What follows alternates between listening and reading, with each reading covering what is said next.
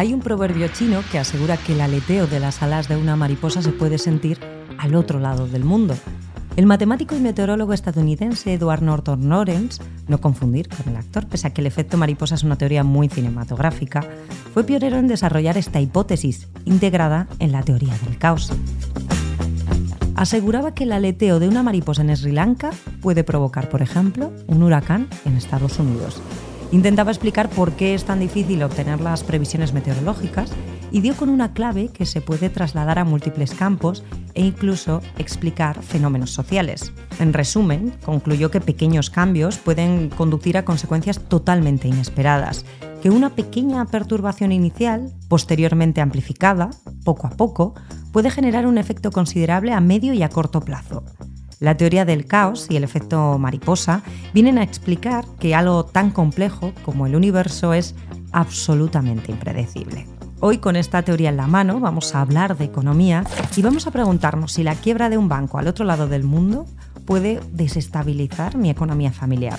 Con las alas de esta mariposa vamos a volar desde Silicon Valley hasta el País Vasco, hasta colarnos incluso por la ventana de nuestras viviendas. Al fin y al cabo, nada parece descabellado después de que un pequeño virus, parecido al de la gripe, que se vio por primera vez en China, desestabilizase el sistema económico mundial y nos recluyera a todos, incluso a los habitantes del pueblo más perdido de Albacete, en nuestros hogares.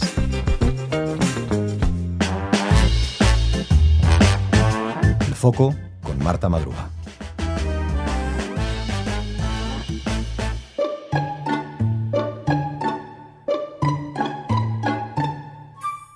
Pues hoy vamos a viajar desde Silicon Valley hasta el País Vasco en un recorrido que vamos a hacer en clave económica. Vamos a acercarnos poco a poco para adentrarnos hasta, hasta nuestros hogares y ver cómo esta macroeconomía se, traslada en, en, nuestra cesta de la compra. Para ello tengo conmigo a mi compañero Sigor Aldama. Sigor, bienvenido. Gracias, Marta. Bueno, un placer tenerte por aquí eh, para hablar de esto, ¿no? de cómo la teoría del efecto mariposa también se aplica a la, economía porque todo está relacionado y más en clave económica. Empecemos un poco por, por, el principio. ¿Por qué ha quebrado este banco, el Silicon Valley? Bueno, yo creo que es una, uno de los efectos que ha tenido la pandemia. Puede que no hayamos hecho esa relación, pero el Silicon Valley Bank es un banco peculiar, es un banco eh, que opera en el territorio de Silicon Valley, que tiene sobre todo clientes eh, entre las startups tecnológicas, que son también pues, unos clientes muy peculiares, eh, pocos clientes, o sea, no es un banco como el Santander o el BBVA, sino que está centrado en estas, en estas empresas. Y a estas empresas les ha sucedido lo mismo que a la gente, a la gente que durante la pandemia no ha perdido su trabajo ni ha estado en ERTE. han tenido mucho dinero embolsado. Em, en ese momento, en la pandemia, pues se gastaba menos eh, y sin embargo el dinero continuaba circulando. Los inversores necesitaban eh, meter ese dinero en, lo que ellos consideraban que podía ser rentable y las startups tecnológicas lo eran. Entonces, eh, lo que ha sucedido es que estas empresas tenían mucho dinero, mucha liquidez y esa liquidez la han puesto en el Silicon Valley Bank. ¿Qué pasa? Que con los bancos no tienen el dinero que tenemos nosotros ahí en, la cámara, ¿no? en, billetes o, en, lingotes de oro como cree la gente muchas veces, sino que lo que hacen es tratar de sacarle rendimiento e invertir ese dinero. El Silicon Valley Bank lo que hizo fue comprar bonos del Tesoro, en, en este caso bonos de la Reserva Federal, o sea, deuda.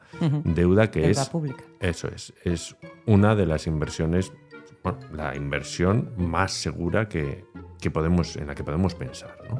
Eh, ¿Qué pasa? Que es una inversión que da poco rendimiento, pero por lo menos no hicieron nada extraño, no invirtieron en subprimes o en productos extraños, sino que lo hicieron en estos, en estos bonos. ¿Y qué ha sucedido? Pues ha sucedido que después de la, de la pandemia, por, pues por diferentes factores, pero uno de ellos ha sido precisamente que teníamos, o que la gente y las empresas tenían mucho dinero embolsado, muchos ahorros, se ha disparado el consumo eh, y eso también ha provocado pues, la, ola de inflación que estamos, que estamos viendo ahora. Y los bancos centrales han decidido combatir esa ola de inflación subiendo los tipos de interés. Y cuando los tipos de interés suben tan rápido, esos bonos del Estado se devalúan. Entonces, el Silicon Valley Bank tenía esas inversiones que no podía materializar, que no podía vender rápidamente, porque si vendía eh, esos bonos perdía dinero. ¿eh? Son bonos que se dan a cierto, a cierto tiempo. Entonces, ha sucedido que en esta situación las empresas que habían dejado sus, uh, sus depósitos allí, eh, de repente necesitan sacar dinero. No están recibiendo tanta inversión porque suben los tipos de interés y los inversores ven otras oportunidades y tenían que utilizar ese dinero. Y han empezado a sacar esos depósitos. El Silicon Valley Bank no tenía ese dinero, ha tenido que vender esos bonos a pérdidas y de repente cuando surge esa pequeña alarma de, uy, que este banco se está quedando sin dinero, que surge el pánico. La desconfianza en los mercados, que es donde siempre se hace el agujero. ¿no? Eso es. Entonces, cuando los clientes, y eso yo creo que lo haríamos casi todos, ¿no? Pensamos que, que un banco se puede quedar sin nuestro dinero, ¿qué hacemos? Pues ir rápidamente a sacarlo. A por él. Y esa es la puntilla. Cuando un banco tiene poco dinero, si además todos vamos a sacarlo, pues ya se destroza el banco, se cae el banco.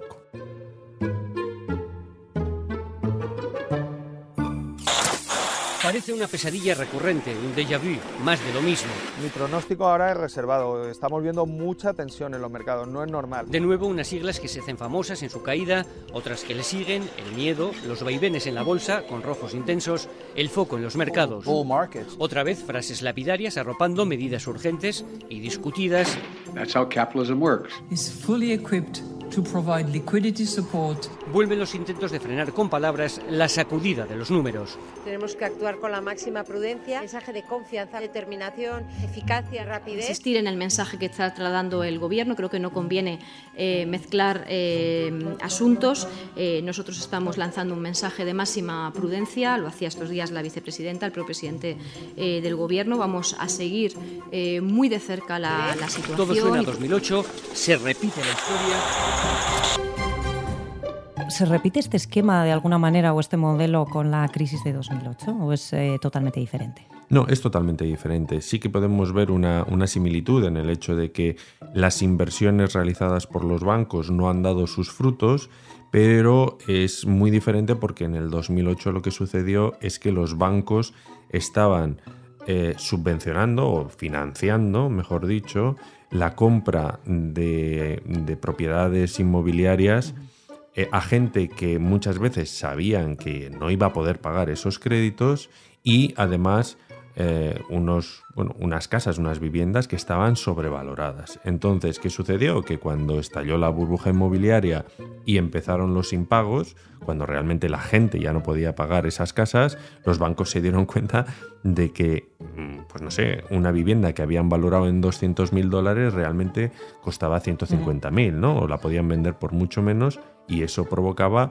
bueno, pues que los bancos se quedasen sin dinero y además se quedasen eh, con un montón de propiedades que no valían lo que, lo que se había valorado, ¿no? Y eso ya, es, ahí sí que podemos hablar de una mala praxis de, los bancos que además, todos sabemos, pues crearon unos productos financieros eh, extremadamente complicados en los que la gente ya no sabía ni lo que había, ¿no?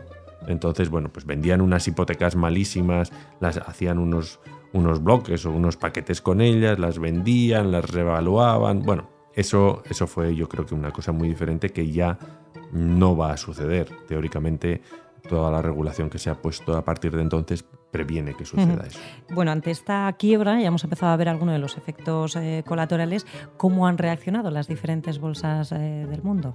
Las bolsas yo creo que todos sabemos que se mueven más por, por las expectativas del futuro o por el miedo, ¿no? Que por la realidad presente, ¿no? Eso es. Entonces, eh, siempre que, que algo afecta a la confianza de los inversores, eh, hace que, se caigan las bolsas. Entonces, hemos vivido un momento de bastante volatilidad. eh, cualquier noticia o cualquier anuncio hacen que suban o que bajen.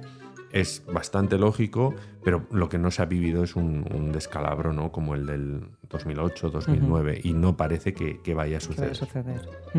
Vamos a acercarnos un poquito más. Eh, el Banco Central Europeo, ¿qué, qué medidas va a tomar? Porque claro, estaba ante la, la disyuntiva de si seguir subiendo los, los tipos de interés o no. ¿Esto le afecta en algo a, a esa decisión? En principio, subir los tipos de interés lo que hace es encarecer los préstamos, ¿no? los créditos. Cuando alguien va al banco a pedir dinero, eso tiene un precio.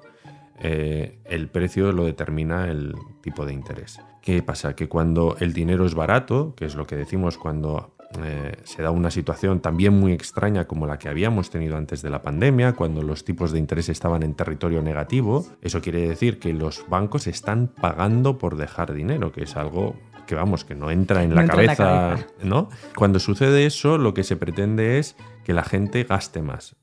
¿Qué pasa? Que cuando se impulsa el crecimiento económico, cuando hay más actividad, lo que suele suceder es que suben los precios, eh, aparece la inflación. Y en este caso, pues porque hemos vivido una situación pues muy extraña con todo el tema de la pandemia, que ha provocado una disrupción de, la cadena logística global, nos hemos co- encontrado con que ese eh, súbito crecimiento de la actividad, cuando ya pudimos hacer una vida normal, ha provocado una inflación galopante. Y entonces los bancos centrales lo que han dicho es, bueno, vamos a subir los tipos de interés para que sea más caro eh, bueno, pedir dinero prestado y que eso reduzca, ¿no? Eh, reduzca el consumo y por lo tanto realmente subir los tipos de interés lo que pretende es enfriar la economía, que el crecimiento baje y que con ello también lo hagan los precios. Lo que pasa es que, eh, claro, de repente sucede esto del Silicon Valley Bank y se dan cuenta de que todo, todo tiene sus efectos secundarios y que muchas veces si subes los tipos de interés pues para atajar la inflación, igual estás creando otro problema. Entonces ahí los eh, organismos reguladores se encuentran con, con, bueno, pues con esta disyuntiva, ¿no? De qué es más importante, si enfriar la economía para reducir la inflación o, bueno, pues utilizar esos tipos de interés más elevados, provocando con eso unos problemas que igual no se habían eh, previsto o por lo menos se creía que iban a ser más pequeños, ¿no?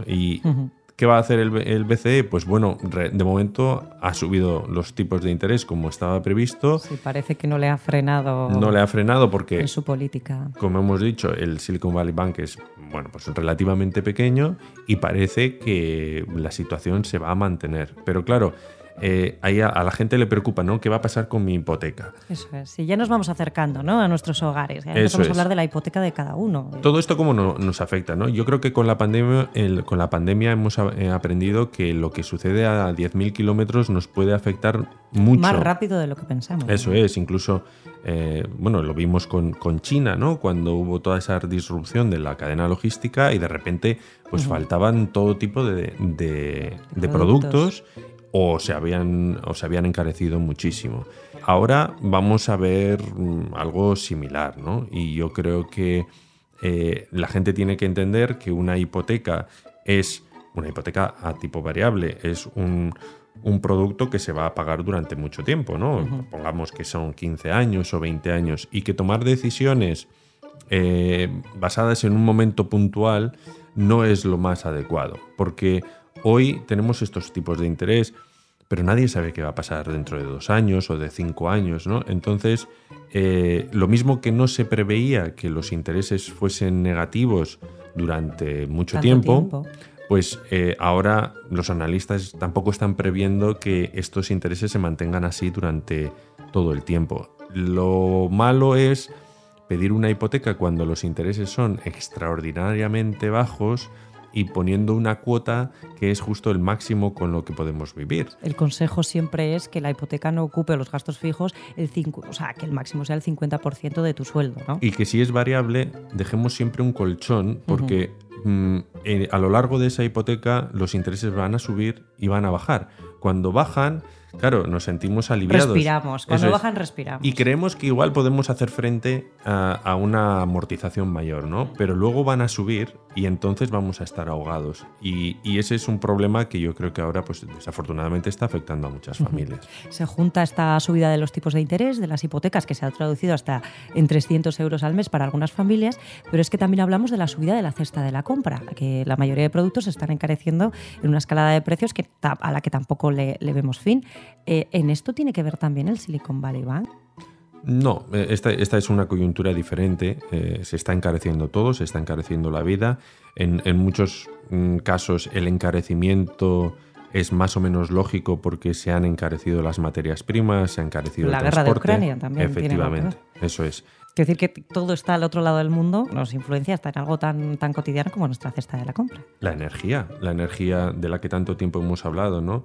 Eh, lo que pasa es que ahora parece que, bueno, pues que se está encontrando un equilibrio eh, que no se está traduciendo luego en los, en los precios de, de lo que nosotros adquirimos, ¿no? Porque sucede con, sobre todo con la gasolina, ¿no? Siempre decimos que la- el precio se dispara como un cohete y luego baja como una pluma, ¿no? Y eso es algo que se está viendo en muchos otros productos y que también tiene una cierta relación, eh, pues bueno, con, con la actitud de algunas empresas que están aprovechando, ¿no? ¿no? Y que están aprovechando también. Eh, Eso Ajá. es algo que estuvimos con el comisario, con uno de los comisarios de la, europeos, ¿no? Que, que reconocía que, bueno, que hay, hay empresas que están aprovechando esta coyuntura para subir los precios muy por encima de lo que han subido sus costes. Eso también existe. Y al final, bueno, es de esperar que, que se encuentre un equilibrio eh, y que el, el mercado termine, bueno, llevando cierta, cierta estabilidad ¿no? a los precios. Pero lo que, lo que no se puede esperar, y esto yo creo que tiene que quedar muy claro, es que los precios vayan a bajar. Cuando la inflación baja, no quiere decir que las cosas se abaraten, sino que se encarecen menos. Eh, lo digo porque muchas veces la gente cree, bueno, es que la inflación ha bajado, ahora el, Bajarán los precios, el pan ¿no? va a bajar. No, no, no. Va a subir menos, pero va a ser difícil que los precios bajen. Sucederá, como ha sucedido, por ejemplo, con la energía, y eso se debería ir traduciendo en unos precios más bajos en algunos productos, pero en general los precios suben y luego ya no bajan, o por lo menos no lo hacen en la misma medida. Es como ¿no? la pescadilla que se muerde la cola. Hasta que no baje un poco la demanda, hasta que no dejemos de consumir, los precios no se irán regulando. La forma de regularlo suele ser subir los, los salarios. Y eso es algo que, bueno, ya, Ya vemos lo todos complicado que no, que es. que no sucede, ¿no? O sea, se supone que primero suben los precios y que luego, para compensar esas subidas, se suben los salarios. Lo que pasa es que eh, no está sucediendo en la misma, en la misma magnitud y, y eso supone que al final eh, todos vivimos con menor poder adquisitivo. Somos más pobres. Eso es. Sigor, pues nada, tendremos que ajustarnos un poquito más los cinturones. Pues sí, la verdad es que sí, para el que quiera hacer dieta igual le viene bien. Aunque sabemos que los, la comida La más basura sana es, la más, cara. eso y es, al revés, pues es la más barata, la, la- la peor, con lo cual posiblemente esto tenga también consecuencias incluso Sobre en la- nuestra salud. En la salud. Sigor Aldama, muchísimas gracias por este ratillo. Gracias, Marta.